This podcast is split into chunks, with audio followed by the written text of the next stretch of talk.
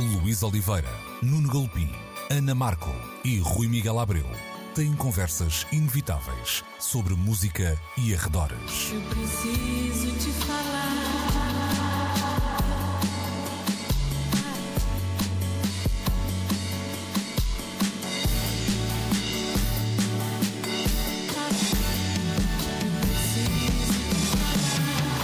Agora na Antena 3.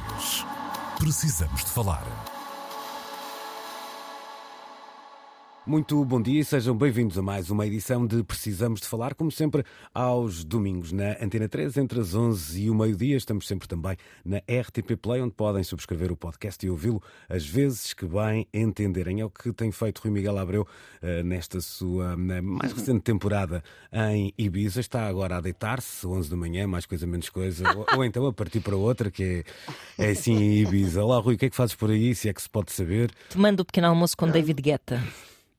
Uh, quase, quase. Um, estou uh, a serviço da Blitz num encontro promovido por uma editora de música eletrónica que é a Defected Records um, e, e, vim checar um sítio mítico para uh, a música Uh, onde nunca tinha estado, e devo dizer todas as minhas fantasias. Hum, okay, Não essas, não essas. Ok, ok, ok, vamos ficar por aqui, vamos ficar por aqui, vamos ficar por aqui. Uh, isto justifica um som hoje ligeiramente com menos qualidade do Rui Miguel Abreu, mas achamos que mesmo assim valia a pena uh, juntar o Rui à nossa na conversa com a Ana Markel e também o uh, Nuno Galopim, como é óbvio. E vamos começar com um, a notícia desta semana que dá conta de os números da Associação Americana da Indústria de Gravação, que divulgou então o seu relatório semestral, mostrando que a música gravada nunca rendeu tanto como nos primeiros seis meses de 2003. Lucros que cresceram 9,3%, atingindo o um valor impressionante de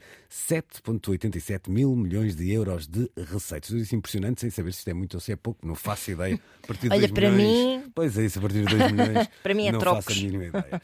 No mercado físico, os números são animadores, eh, com um, as receitas a subirem, quer nos, no, na venda de vinil, quer na venda de uh, CDs, mas é claro que uh, grande parte desta uh, contribuição, deste impulso, tem no mercado do streaming a grande alavanca, um mercado que cresceu 10% em relação ao primeiro semestre de 2022.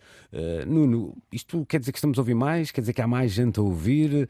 Uh, são números que te surpreendem? Não, não surpreendem. Quer dizer que estamos, sobretudo, com mais formas de medir aquilo que está a ser ouvido e há mais formas de monetizar essas formas de ouvir.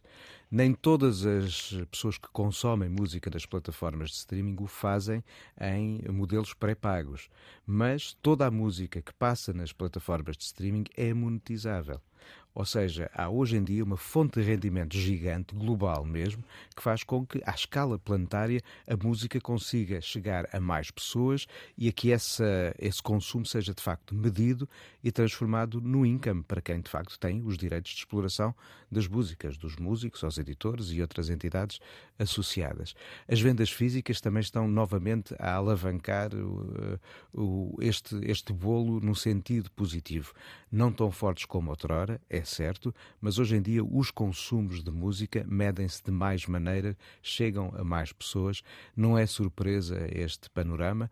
O que talvez seja surpresa era para alguém que tenha sido uh, um executivo da indústria discográfica no final da década de 80 e princípio de 90 e que tenha sido congelado na altura a pensar um dia despertar no futuro e que estaria então com medo da internet, esse papão que ia dar cabo de tudo isto, afinal foi precisamente o contrário. Hum. Este, este, este, lado que o Nuno falava da monetização é importantíssimo, e de facto hoje hum, já não é um, um guessing, não é? Nós temos estes números e no digital eles são super uh, fiáveis claro. e até muito uh, minuciosos, numa ideia de mais de uma, uma certa observação. Um, tu sentes mais gente que, por este lado mais portátil, eu digo isto porque olhamos às vezes na sei lá, aquela viagem mais mundana de, de transportes públicos, seja num, num, comboio, seja no metro, e de facto, muitas vezes eu fico impressionado com a quantidade de gente que está com, com fones na cabeça, não é? Não fazendo eu ideia do que é que está a ouvir, creio que não será. Lá está o John Cage, como estávamos a falar. Se as pilhas falharem. É isso que lhes resta. Se as pilhas falharem, John Cage, sobretudo, aquela peça mítica, é sempre uma solução. Uh, eu acho que eu queria dizer há, é se de alguma há, forma. Acho que há aqui um dado muito importante que é provavelmente esta é a era mais em termos de música, mais pirataria free que, que existe, não é? Nos últimos tempos, diria, desde que. Pá, olha, na minha vida, pelo menos, uh, conheci sempre formas de. formas. Uh, industriosas de fintar a compra de música porque Pá, porque, porque efetivamente o acesso a ela implicava ter algum dinheiro que, por exemplo, o jovem ano não tinha, e então CDs circulavam, cópias faziam-se, capas imprimiam-se, uhum. cassetes gravavam-se, e neste momento uh, eu acho que é relevante percebermos que não é necessário nada disso para termos acesso à música. Isso, isso, há também um lado um bocadinho, não, não será o nosso caso em particular, mas se, se olharmos para a geração seguinte, há um, há um lado aí um bocadinho geracional. E eu, uhum, eu explico uhum. isto até com outros números que via. Aqui há uns tempos fazia-se uma sondagem nos Estados Unidos, uh, era o estado de Nova Iorque, e a pergunta era hum, a uma série de, de, de uma pool de, de jovens que iam fazer 18 anos se preferiam ter a carta de condução, que na nossa idade, por exemplo, era. Era um objetivo? Era mais do que isso, era quase uma, uma inevitabilidade. Uma carta de alforria, até, de alguma maneira. Uh, ou então uma assinatura de Uber. E a, e a resposta era gigante, uma assinatura de Uber, disso, sim, sim, de, sim. Uber. Ou seja, dando a ideia que mais do que a posse de algo, no caso um automóvel, a claro. ideia do acesso era muito mais claro. relevante. E, e, e, na música isso também. Exatamente. Mas porque eu acho que o entendimento é exatamente esse, não é? Um, um apego menos material a estas coisas, da parte dessa geração, provavelmente também um impulso menos uh, colecionador, porque, porque lá está, há, um, há, uma relação muito diferente com, com o que é material. E depois, por outro lado, no aumento das vendas físicas, a reação a isso por parte de, das pessoas que, que ainda têm, se calhar, por um lado, alguns jovens que hipsters que, que fetichizam esse, esse apego meio revivalista a, ao objeto e, e depois também as pessoas que, uh, velhos como nós, continuam e se calhar ainda mais a fazer questão de, de adquirir os objetos. Portanto, parece-me que não há surpresa nenhuma nestes números. Uh, e, e, até me. Eu, eu, outro dia, por acaso, apanhei um vídeo do Mac DiMarco a falar de, das plataformas de streaming e, e ele estava super entusiasmado com ele, ele assim, numa visão muito uh, superficial, se calhar, de tudo isto, porque nós falamos muitas vezes aqui da preocupação com a distribuição de riqueza pelos artistas e etc. E como todas estas empresas são super shady, mas, mas pensarmos em termos práticos uh, para um miúdo que nós podemos romantizar muito aquela coisa do e depois tinha que pedir emprestado a não sei quem, ou pessoas que não moravam uh, nos centros urbanos e que tinham que ir uh, a Lisboa ou ao Porto para comprar um disco, etc. Isso é tudo muito romantizável, mas na verdade não há nada mais espetacular do que esta facilidade em uh, conheceres uma música e tê-la no teu bolso a qualquer momento. Não há dúvidas disso. E, e nesse sentido, só é não é surpreendente e, e até é bom, pronto. Hum. Acho que sim. Estou contigo. Uh, uhum. Deixa-me pegar deixa no. Deixa-me só juntar força. outra coisa. Nós estamos aqui a falar de consumos de música e não nos devemos esquecer que Além de tudo isto, a própria indústria da música gravada consegue hoje, além destes bons números, juntar outro tipo de valores ao seu negócio, dado o tipo de contratos que hoje em dia são feitos com os artistas.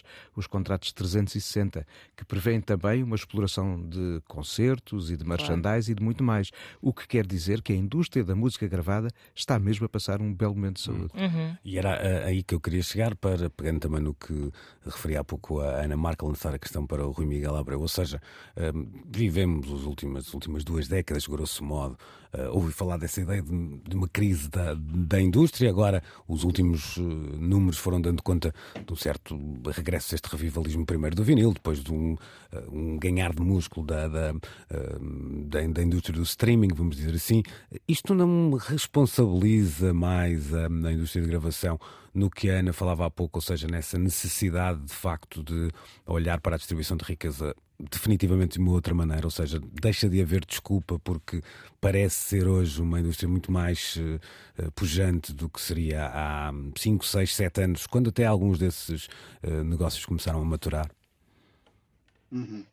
Não, há, há, definitivamente aqui uma questão de, de moralização desta indústria que ainda está por acontecer uh, e, os, e, e, celebrar números astronómicos ao mesmo tempo que continuamos a ouvir vozes críticas de uma série de artistas que um, são muito claros ao dizerem que o dinheiro não lhes está a entrar no bolso deles uh, e, e, e, eles deveriam ser o princípio e o fim de toda esta equação.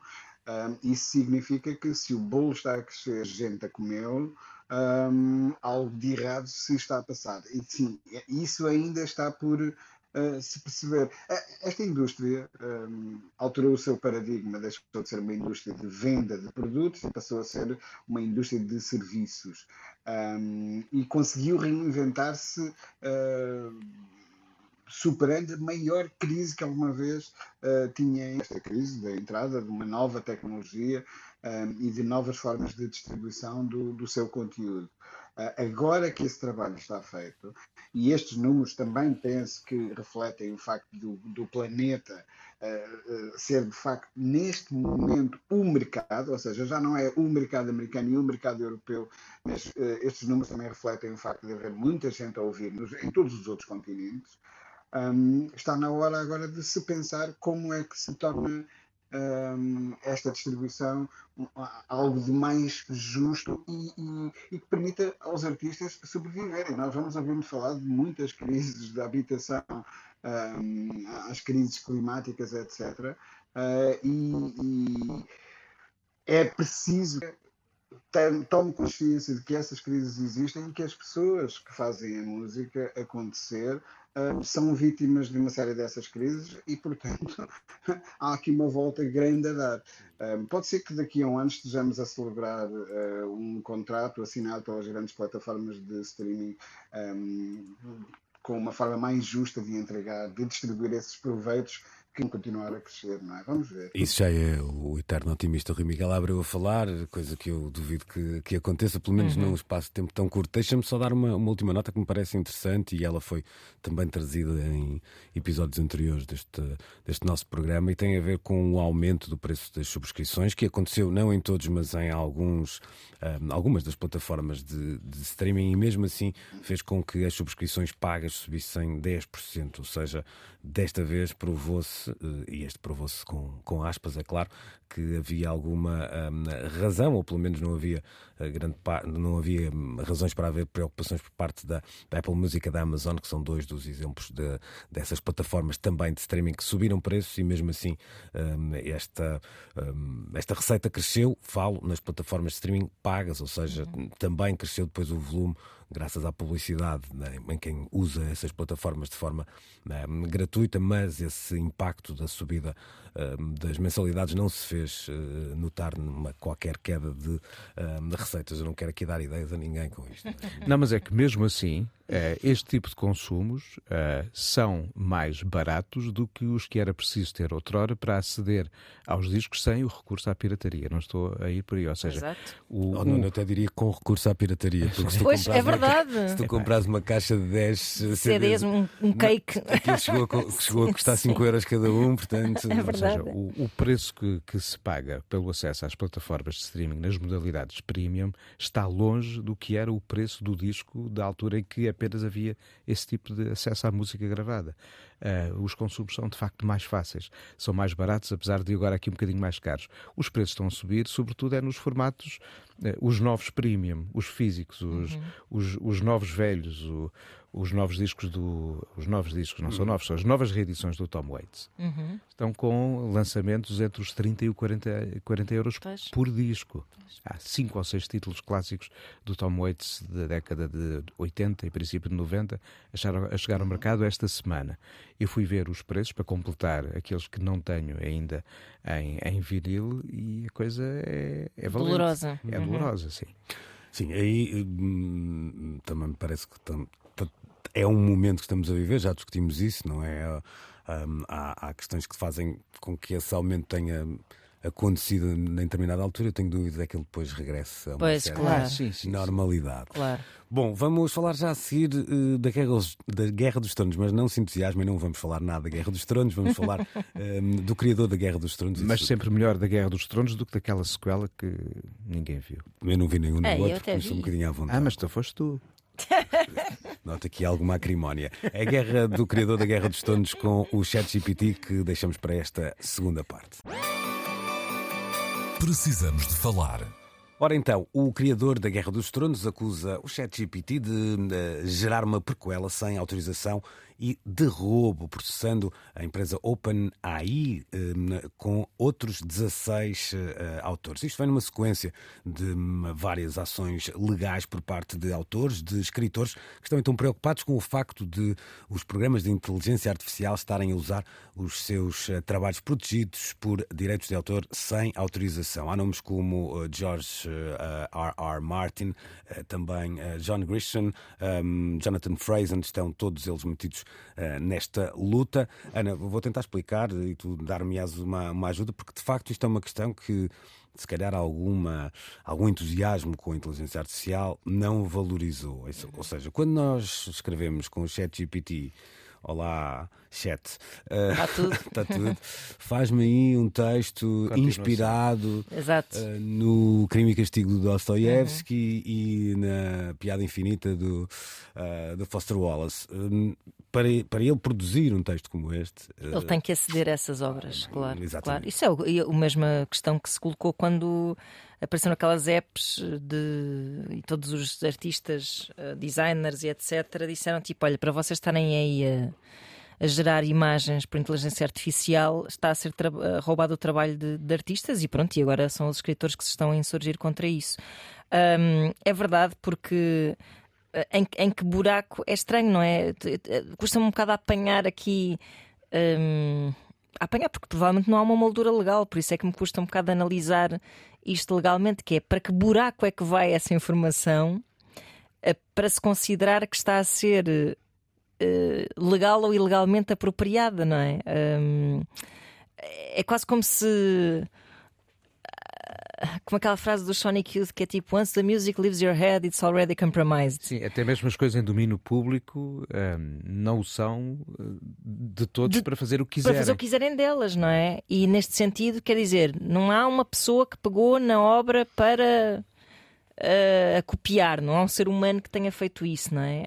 Hum, Mas ah, está já- a apropriar-se dela para fazer qualquer coisa que pode ser rentabilizado, não é? Depois também é isso, não é? A É questão é é aí é essa, que porque isto, já- isto não é uma brincadeira, isto Pois. não é só uma, uma lolada tecnológica, é, é um. E aliás, depois há aqui esta preocupação acrescida de eh, ter sido pedida uma prequela, não é? Acho que era uma prequela da Guerra dos Tronos, e de, ao jeito de George R. R. Martin. eh, O ChatGPT ter escrito eh, essa prequela, e isto não só significa que a sua obra e o seu estilo literário está a ser roubado, como o seu lugar neste mundo eh, está a ser posto em risco.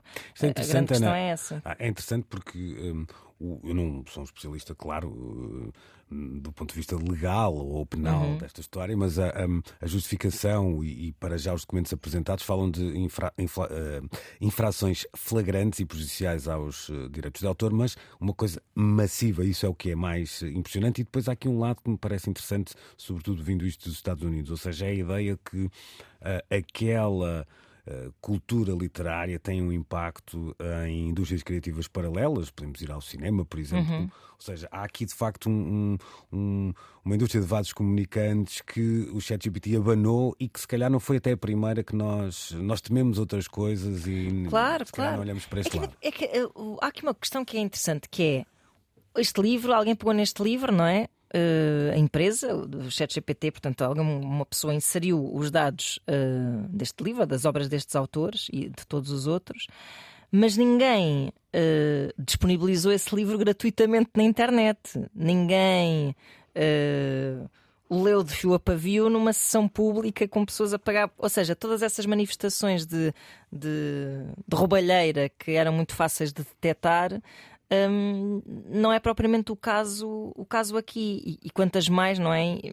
Informações hum, mais ou menos preciosas estão contidas naquela máquina que que à partida parece ser só um, uma espécie de número de circo, uh, mas que não é. Uh, há muitas, uh, até estava a falar com uma amiga minha outro dia, há imensas propostas de emprego. Isto é uma coisa que me, que me deixa muito intrigada de naquelas aquelas redes tipo de procura de pequenos empregos, não é? Ligados à área da tecnologia, há muita busca por uh, copies, de pessoas que façam uh, adaptações de textos do chat GPT uh, para, por exemplo, blogs de viagens e etc.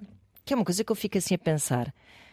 Então, mas espera, é diferente de contratares uma pessoa que te escreva textos. Um, o que é que se ganha deste chat GPT neste momento? Ainda não estou a perceber muito bem o que é que se ganha com isso, além de. Um... talvez, não sei. Não é? Isso é um dos lados, é essa eficiência, embora eu acho que nós estamos, ainda estamos, tu dizias e, e, bem, eu acho que nós, Ana Marco, Luís Oliveira, Miguel Pinho, Miguel Abreu e muita gente que nos ouve e que não, não é programadora, não está a pensar nisto numa grande sim, escala. Sim. Eu acho que aqui o lado massivo do uso da, da, inteligência artificial faz a diferença. Ou seja, é a diferença entre olharmos para aquilo como algo lúdico em que nem percebemos. Exato, bem, porque ainda um, está confuso esse. Final e aquilo ter um, uma quase que um, um, um, aumento exponencial das suas potencialidades que, que fazem com que seja uma, uma arma de destruição maciça, embora esta sim, palavra sim, seja sim, um bocado infeliz usada neste contexto. Rui, deixa-me passar para ti e, e, fazer aqui um paralelo entre a conversa que estávamos a ter há pouco. Ou seja, se pensarmos na, no streaming, começamos por nos lembrar, por exemplo, do Napster,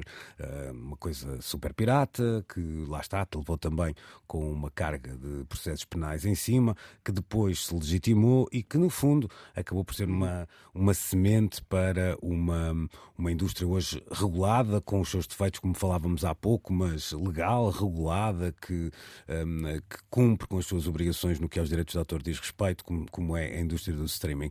Podemos estar aqui com 20 anos de decalagem a assistir a uma coisa um, similar e, e, de facto houve aqui uma tecnologia a avançar mais depressa do que, do que a lei, isso é perfeitamente normal e provavelmente hum, daqui a uns tempos parte desta informação poderá ser uh, realmente estar, disponível, estar disponibilizada ou ser usada pelo ChatGPT e por outras ferramentas de forma legal. Acreditas que esse é um, é, é um caminho paralelo ou a história aqui também não se repete?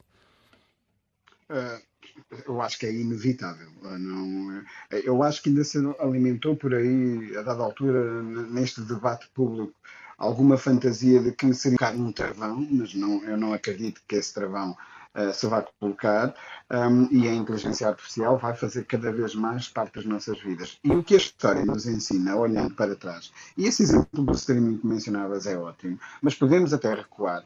Um, Achou-se que o, o, a indústria discográfica ia acabar com o trabalho dos músicos a dada altura.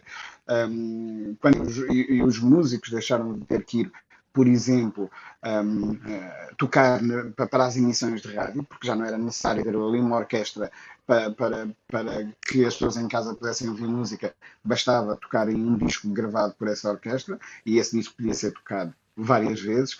Um, houve sindicatos, nomeadamente nos Estados Unidos, que acreditaram que isso iria matar uh, uh, o trabalho do, um, enquanto assalariado de, de, de, desse tipo de situações. Uh, e tal não aconteceu. Um, a automação que atirou com muita gente para fora das fábricas um, também foi uma revolução na, na indústria, uh, nas diferentes indústrias, um, e, e, no entanto a vida continuou. E eu acho que a mesma coisa vai, vai ser inevitável com que ainda nem percebemos muito bem toda a amplitude de aplicações que esse tipo de tecnologia poderá vir a ter e, e a sua uh, o efeito sobre as nossas vidas. Ainda estamos a tentar perceber. E é natural que isto nos assuste. E andamos, eu ando super assustado com isto, devo dizer. Agora, é, é, o mundo vai arranjar uma maneira de. Eu, eu há dias. Um, estive na outra semana, uh, conversava com alguém que faz investigação e que tinha ido fazer uma comunicação que faz, faz investigação nesta área.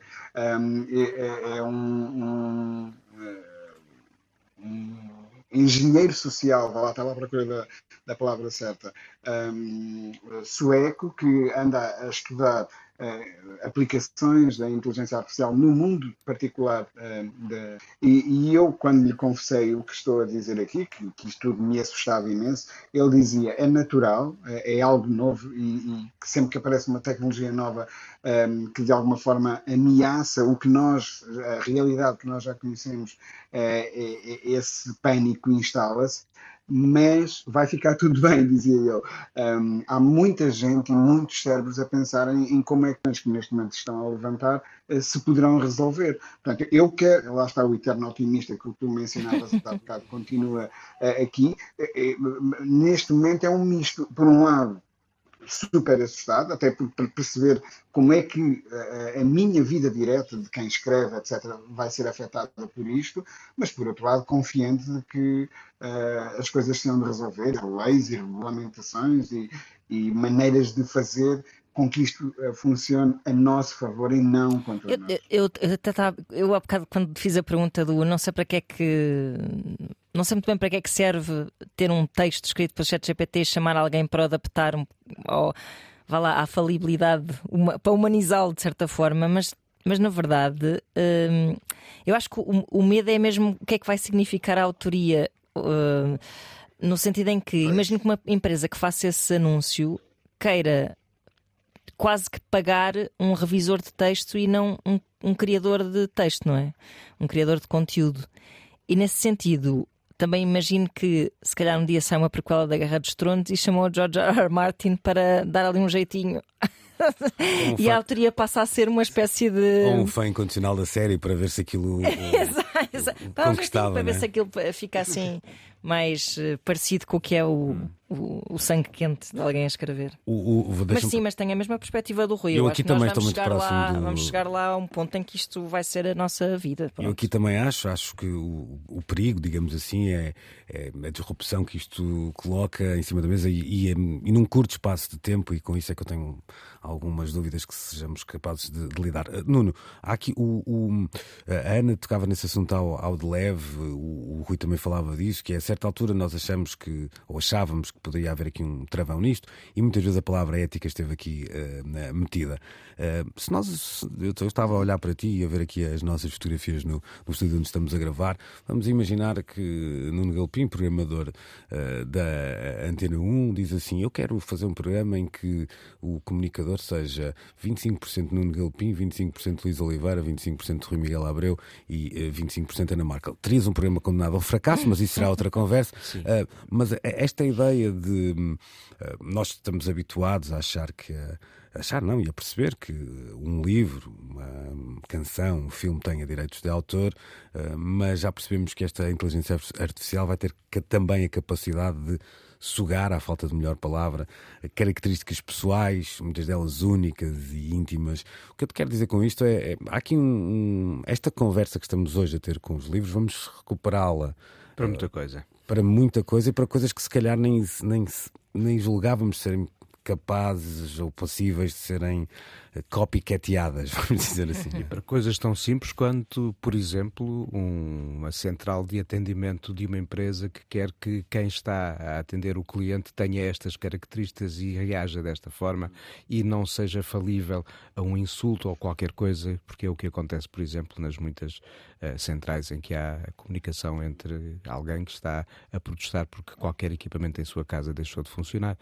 Eu acho que estamos perante, de facto, um mundo, um mundo para o qual a ficção científica já tem visões, mas para o qual o dia a dia comum ainda tem mais assombrações e dores de cabeça e questões do que propriamente respostas. Não tenho dúvidas nenhumas de que a ética vai ser sovada e pontapeada muitas vezes.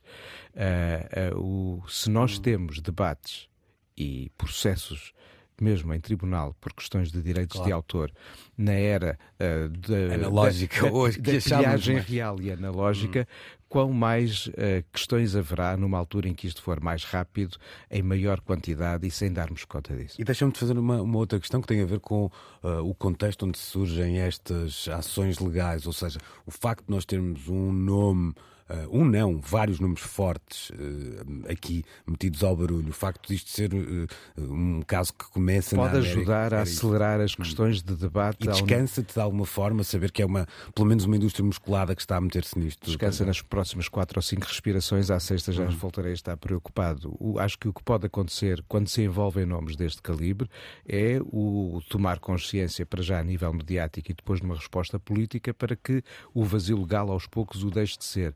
Mas não tenho dúvidas nenhumas que haverá sempre quem esteja a mordescar as franjas e não só as franjas deste universo legal.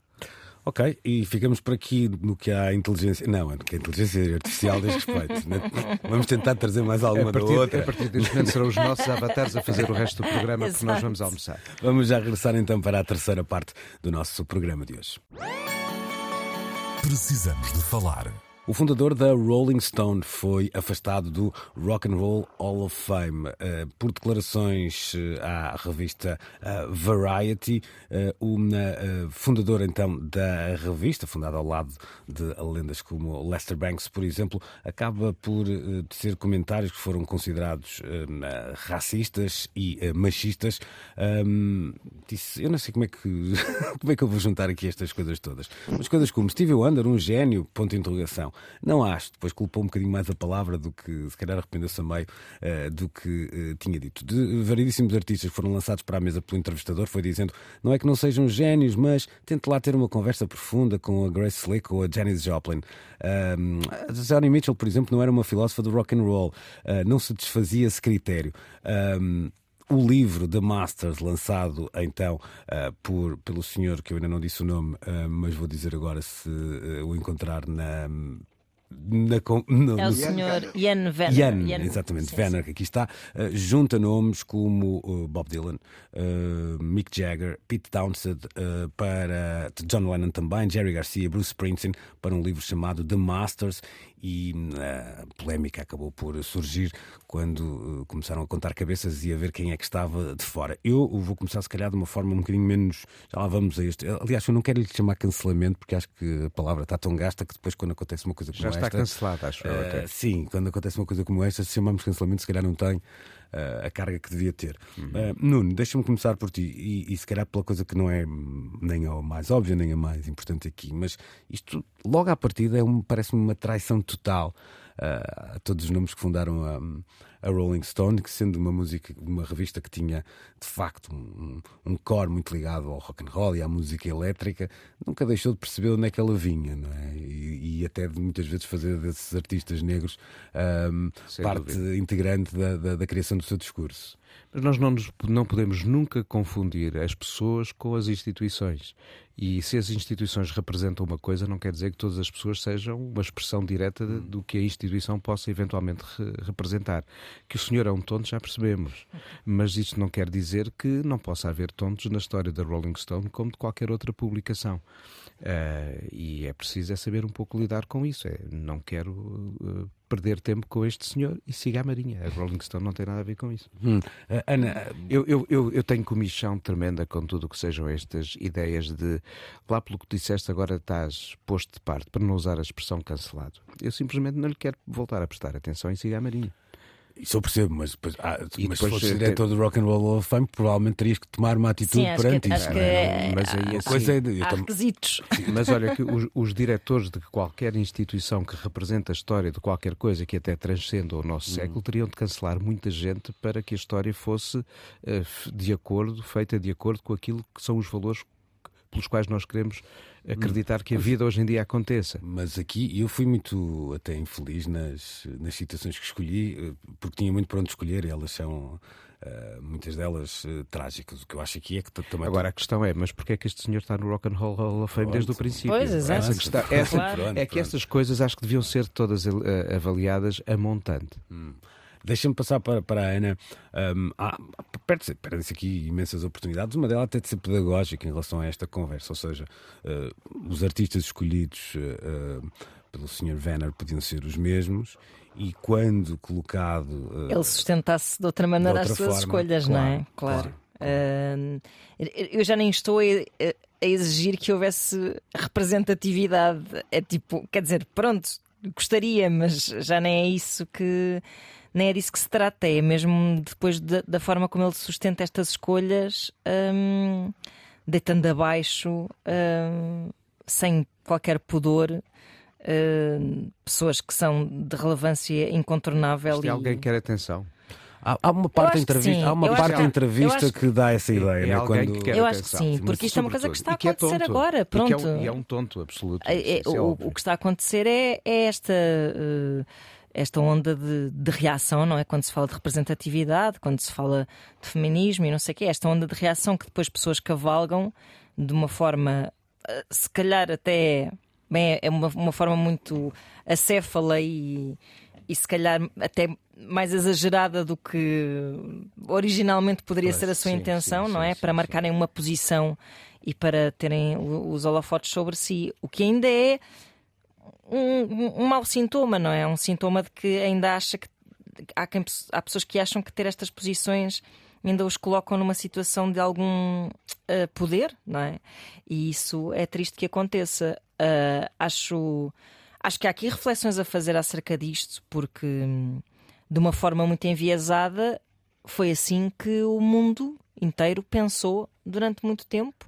E é um mundo em que, inclusivamente, eu própria me incluo, e, e já disse isto muitas vezes, é porque existe é tal... um machismo estrutural e, e, existiu durante muito tempo uma ideia de que uh, a história era, era protagonizada por homens e que isso fazia dos homens de alguma forma uh, superiores às, às mulheres, mesmo que essa não fosse a mensagem claramente Uh, enunciada era, era a mensagem perpetuada e, e que perpassava para as nossas cabeças, porque, quer dizer, se eu for a ver também a maneira como eu fui conhecendo música, pelo menos no que toca a homens. Traduz isso?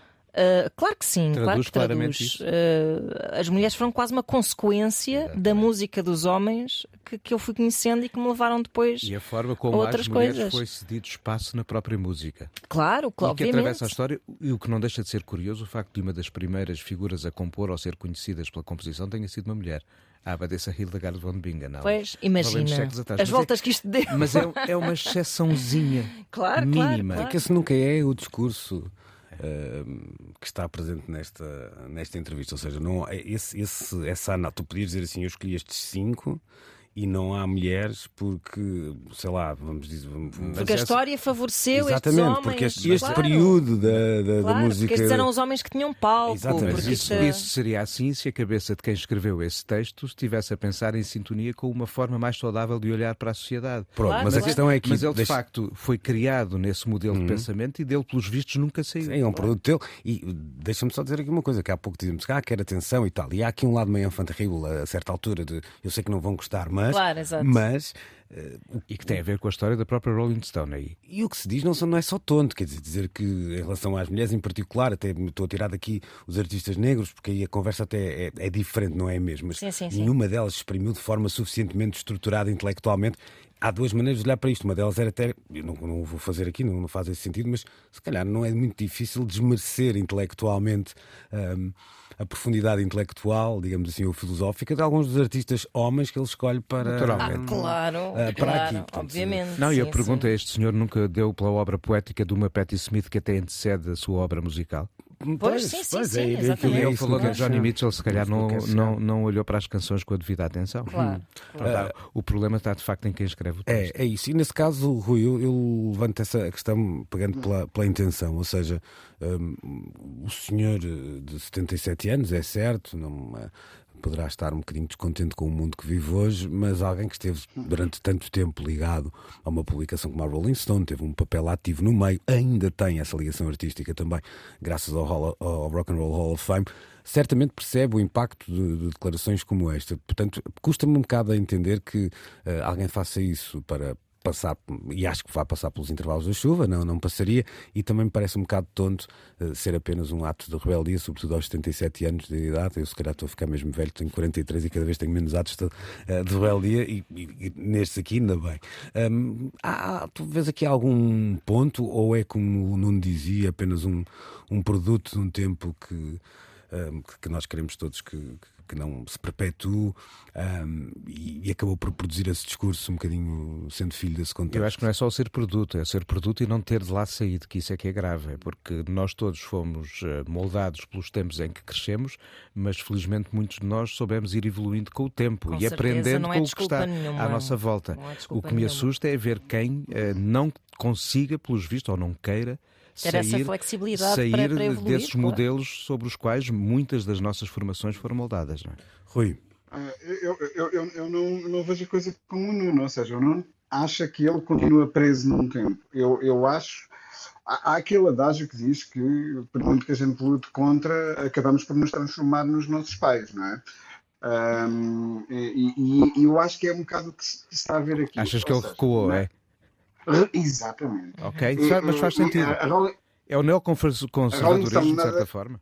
Exato, exatamente. É, é, é, exato, exatamente. A, a Rolling Stone, na década de 60, foi uma voz da contracultura e contribuiu ativamente para mudar aquela sociedade problemática que era a sociedade americana um, na década de 60, com muitas tensões, movimentos, os movimentos anti-guerra do Vietnã, etc, etc, etc, as convulsões políticas, a Convenção Democrática, enfim, houve ali muita coisa um, que a Rolling Stone ajudou a combater nos casos, a amplificar noutros, em direção ao que nós acreditávamos ser um mundo melhor. E eu quero acreditar que o Jan Venner, que uh, foi o timoneiro dessa revista, tinha esses valores bem presentes.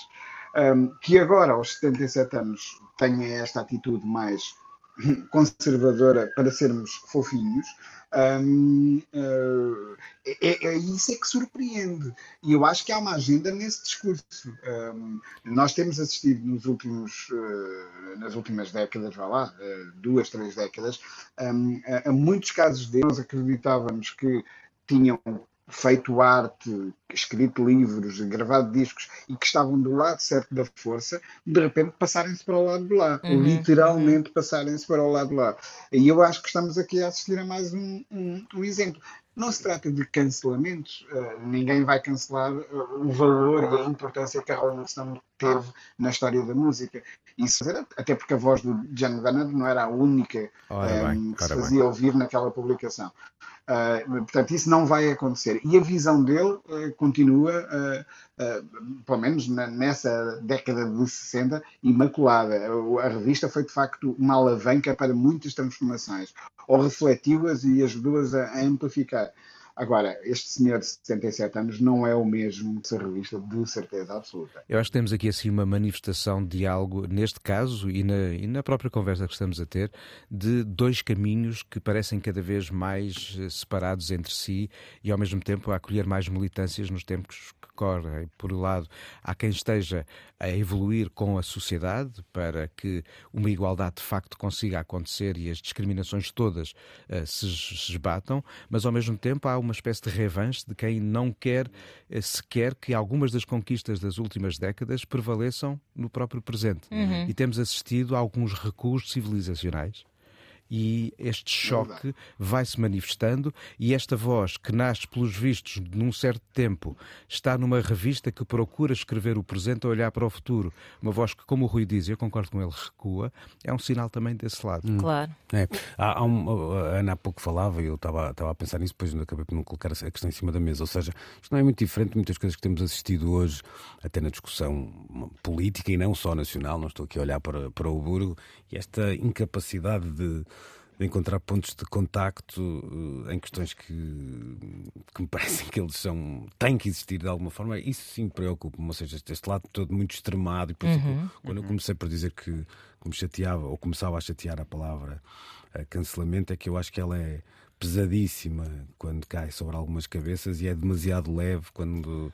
É que há, Claro. há cancelamentos e Sim, cancelamentos. é isso. É isso. Sim, claro, quer dizer, também se abusa um bocado dessa ideia de pronto, da história do agora não já agora já não se pode dizer nada. Claro que pode, não é? Eh, Este senhor diz, tem um livro publicado e a sua carreira não está certamente destruída. Me- Pelo, pelo meio de tudo isto, há danos colaterais, E com não, é, certeza. e não é só agora que não se pode dizer tudo, não é? Claro, Ah, essa é que claro. me parece até mais a, Claro. a, a questão. Aí é nós que tivemos, está, nós claro. tivemos ministros de- demitidos por, eh, por anedotas sim, e ninguém sim. achava na altura que fosse um extremar de, do que quer que seja. Exatamente, não é? Era, exatamente. De facto, perceber que, Claro.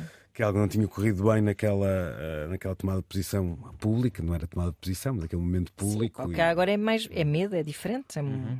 é, é uma perspectiva, é um, é um- são bichos ameaçados hum, a atacar. Nesse, nesse sentido, não vamos ter tempo eh, hoje de trazer eh, esse assunto, mas provavelmente será assunto para a próxima semana. Eh, Russell Brand, porque É verdade. alguém que está a passar um, um, um período negro na sua carreira Uhum. devido a algumas acusações de, de agressões sexuais e até de, de violação, Violações, e alguém que é notório que há uma. Uma vontade também muito grande de os pezinhar isto, porque ele foi uma voz ativa nos últimos tempos. Mas esse fez, fez esse percurso mais ou menos também de. De, de recuo nos- Não, na- no é seu isso, discurso é isso. hum, fortemente, não é? E agora foi apanhado aqui na curva.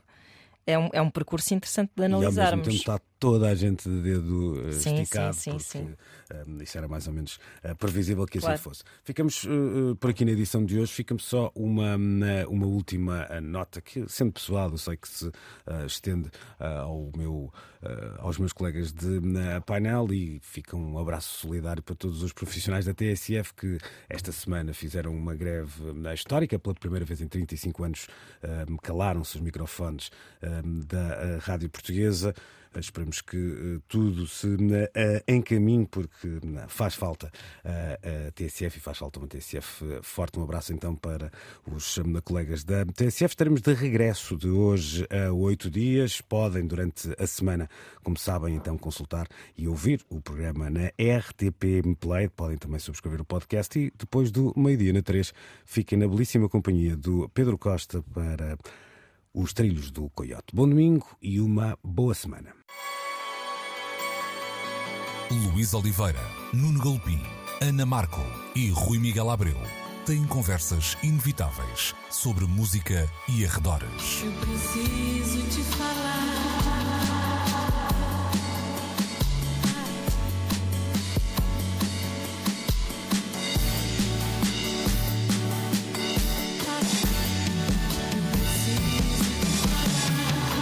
Agora na Antena 3.